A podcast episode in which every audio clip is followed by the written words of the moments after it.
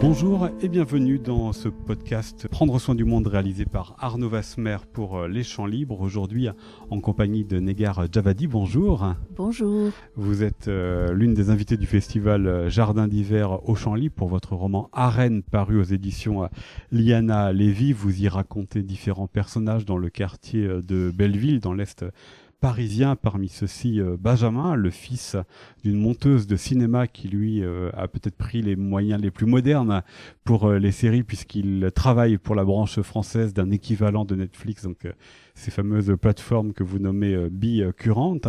Un homme qui, après être revenu à Belleville pour voir sa mère, se fait voler son téléphone par un jeune homme qui l'a poursuivi, rattrapé et secoué avant que ce dernier ne s'échappe. Un jeune homme, Issa, qui va se retrouver au cœur de l'actualité lorsqu'une lycéenne aura filmé des policiers évacuant un camp de migrants et notamment l'une de ces policières qui aura donné des coups de pied pour réveiller un homme. Il se trouve que c'est ça. Il se trouve qu'on apprend très vite qu'il est euh, décédé et la vidéo évidemment va être un objet de polémique et un objet euh, de politique euh, également. Des personnages du quartier, de la question justement de cette vidéo. Negar Javadi, lequel des trois donne naissance à votre roman Arène c'est une bonne question. Alors, d'où est né en premier? Je dirais du quartier. Ça paraît évident d'ailleurs, mais pas tant que ça dans le fond, mais c'est parce que c'est un quartier que je connais bien que je dis du quartier. C'est un quartier où j'habite.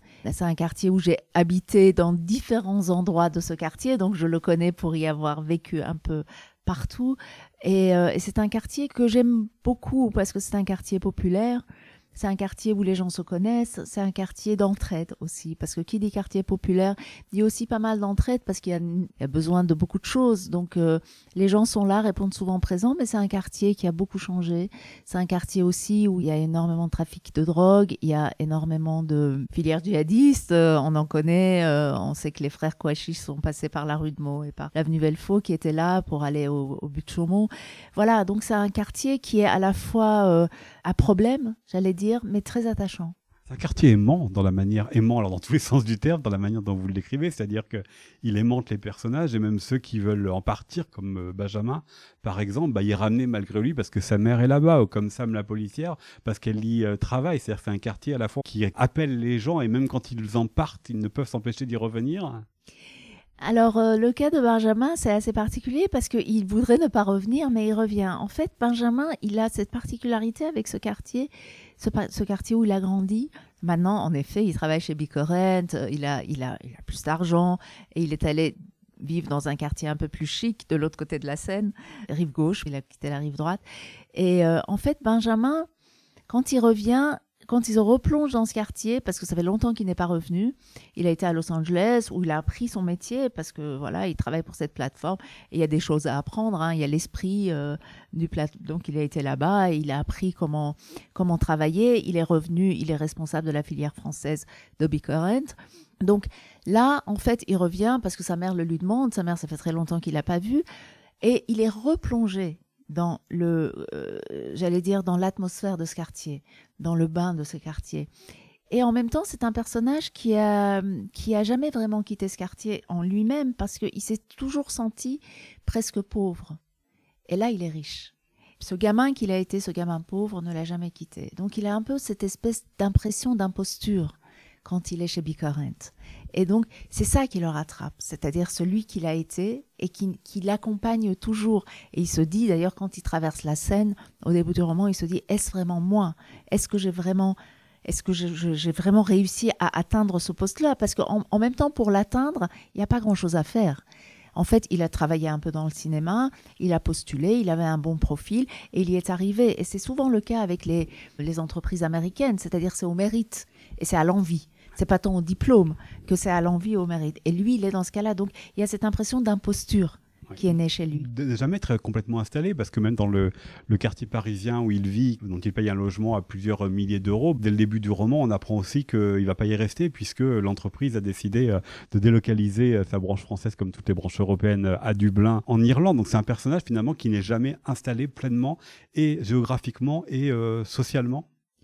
C'est exactement ça. C'est-à-dire que c'est ce désir de traverser la société et d'atteindre un niveau euh, élevé dans la branche qui est la sienne, c'est-à-dire l'audiovisuel, le, le, déstabilise en fait. Voilà, donc il n'a pas, il n'a pas vraiment de racines puisqu'il n'est pas non plus vraiment de Belleville. Il est né ailleurs. Il est né dans un autre quartier de Paris et il est venu là parce que sa mère a divorcé et ils sont venus là. mais en même temps, il y a en effet chez lui cette espèce de, d'ambition, de, désir. Mais comme je le disais, cette ambition-là n'est pas accolée à un travail dur à une sorte de labeur ou à des diplômes. Ou Parce que quand on devient médecin, par exemple, on a quand même passé sept ans d'études et puis on devient médecin et puis on sait ce qu'on a traversé pour y arriver. Mais quand vous faites du cinéma, ça se passe pas de la même manière. Il suffit d'une série ou d'un projet que vous avez fait qui a marché et d'un coup, tout le monde vous appelle.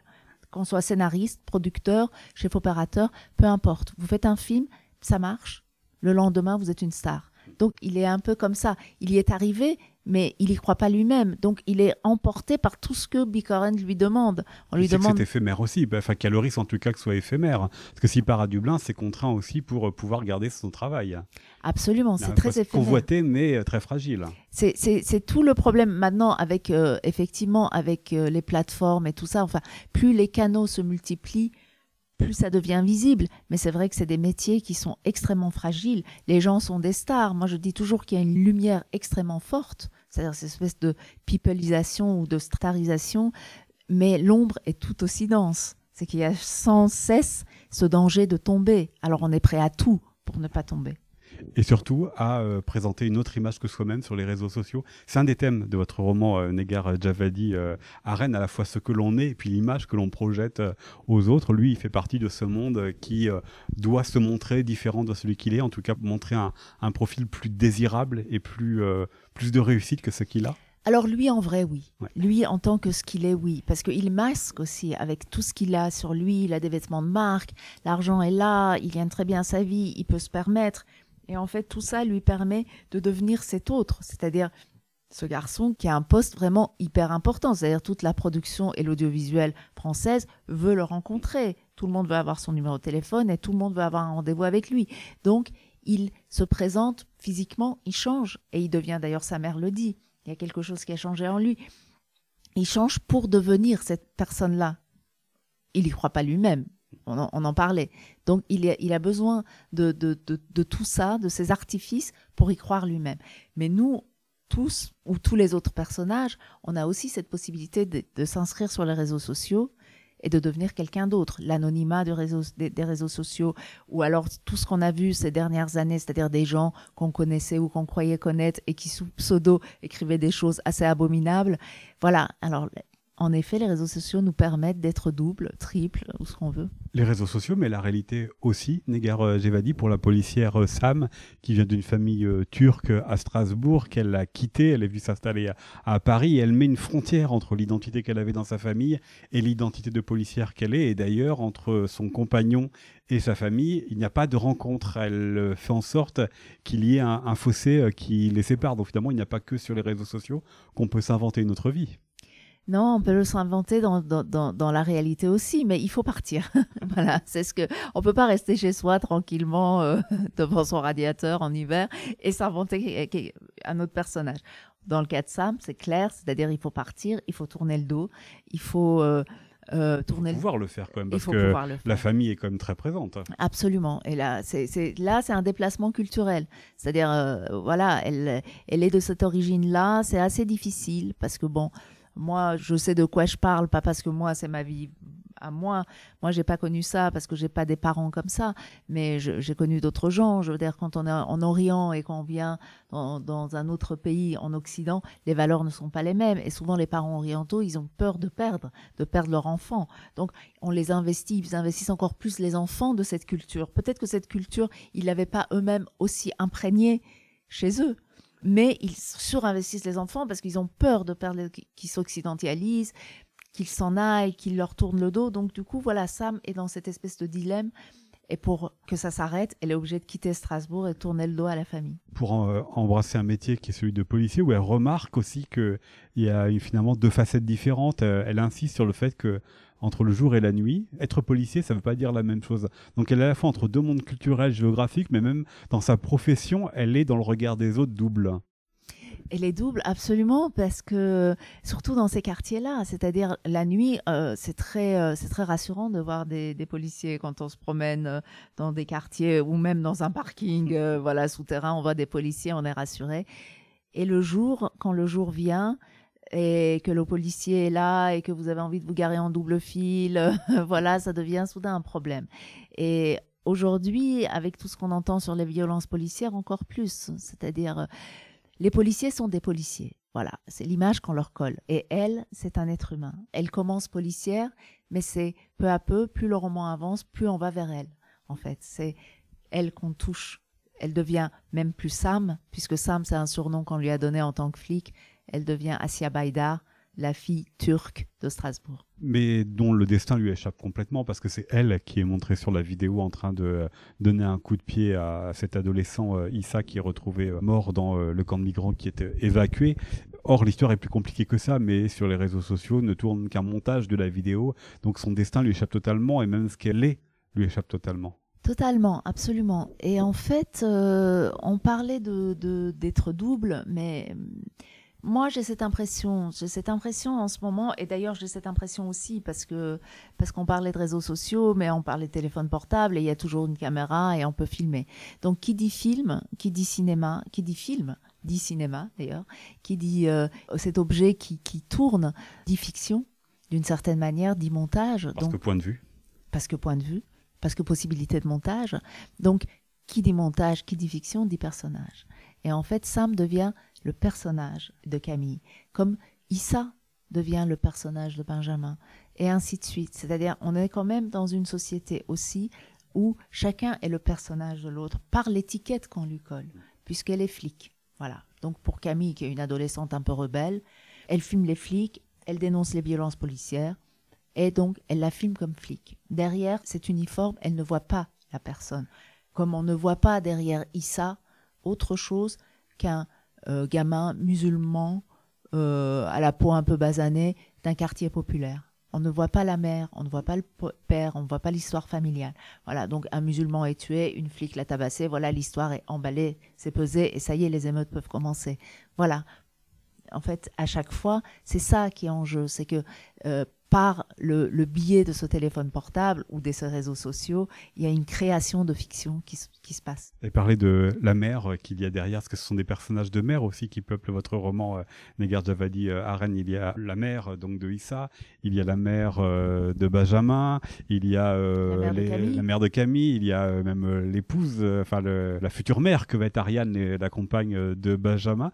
Pourquoi cette importance pour les personnages féminins, alors qu'ils étaient déjà évidemment fortement présents dans votre premier roman euh, désoriental de ces personnages féminins de mère En fait, en, globalement, c'est pas la même, c'est pas la même vision dans dans, dans Désoriental que dans Arène. Donc je vais parler d'Arène euh, parce qu'en en fait, il y a quelque chose de l'ordre de du monde d'avant et du monde de maintenant.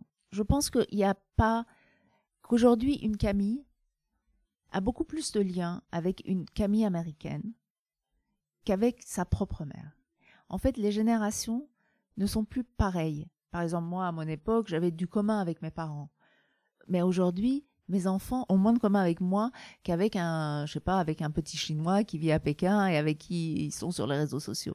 Donc c'est aussi ça, c'est-à-dire c'est le, le monde des parents et des enfants. Il, il s'est créé une sorte de fossé assez incroyable et il y a une sorte de, de, d'incompréhension des deux côtés et de Camille vis-à-vis -vis de sa mère et de sa mère vis-à-vis -vis de Camille et d'emprise qui n'existe plus.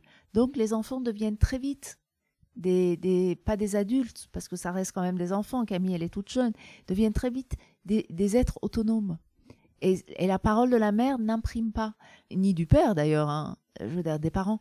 Euh, ce que je veux dire par là, c'est que du coup, elle fait ce qu'elle fait elle-même et par elle-même. Donc elle crée son monde elle-même. Elle a envie de faire ça sur les réseaux sociaux, elle trouve le moyen de le faire et tout ça est déconnecté des parents. Les parents sont démunis, les enfants sont libres de de faire, d'aller sur les réseaux sociaux et de se créer tout un monde et en fait ces gens-là ne se côtoient pas plus que moi dans mon quartier avec un Chinois ou moi dans mon quartier avec des gens d'origine maghrébine qui parlent pas très bien français et qui sont entre eux ou avec des junkies euh, qui est un peu plus loin. Voilà, donc ni eux avec moi. Je veux dire, des, fossés se sont créés un peu chez tout le monde, aussi bien au sein des familles que dans la société. Et pourtant, il y a une envie quand même, euh, parfois, c'est en tout cas dans le, duo euh, mère-fils de Cathy et Benjamin, il y a quand même l'envie de se parler. C'est-à-dire que Cathy euh, regrette que Benjamin ne lui parle plus, et quand il vient, Benjamin regrette que Cathy ne lui ait pas parlé. Oui, mais en même temps, ils n'arrivent pas à communiquer. Voilà, donc euh, ils aimeraient bien, mais ils savent pas comment. Et, euh, voilà, ils, évoluent dans deux mondes différents et le monde de Benjamin euh, est très opaque pour Cathy. Absolument, même si tous les deux font du cinéma, mais mhm. dans deux mondes différents, de temps différents. Ils sont à retrouver ces personnages-là et les autres dans Arène, votre roman paru aux éditions Liana Levin et Gare Javadi. Merci beaucoup d'avoir répondu à mes questions. Merci à vous. C'est un podcast d'Arnaud Vasmer réalisé pour les Champs Libres Arène pour la série Prendre soin du monde. À bientôt.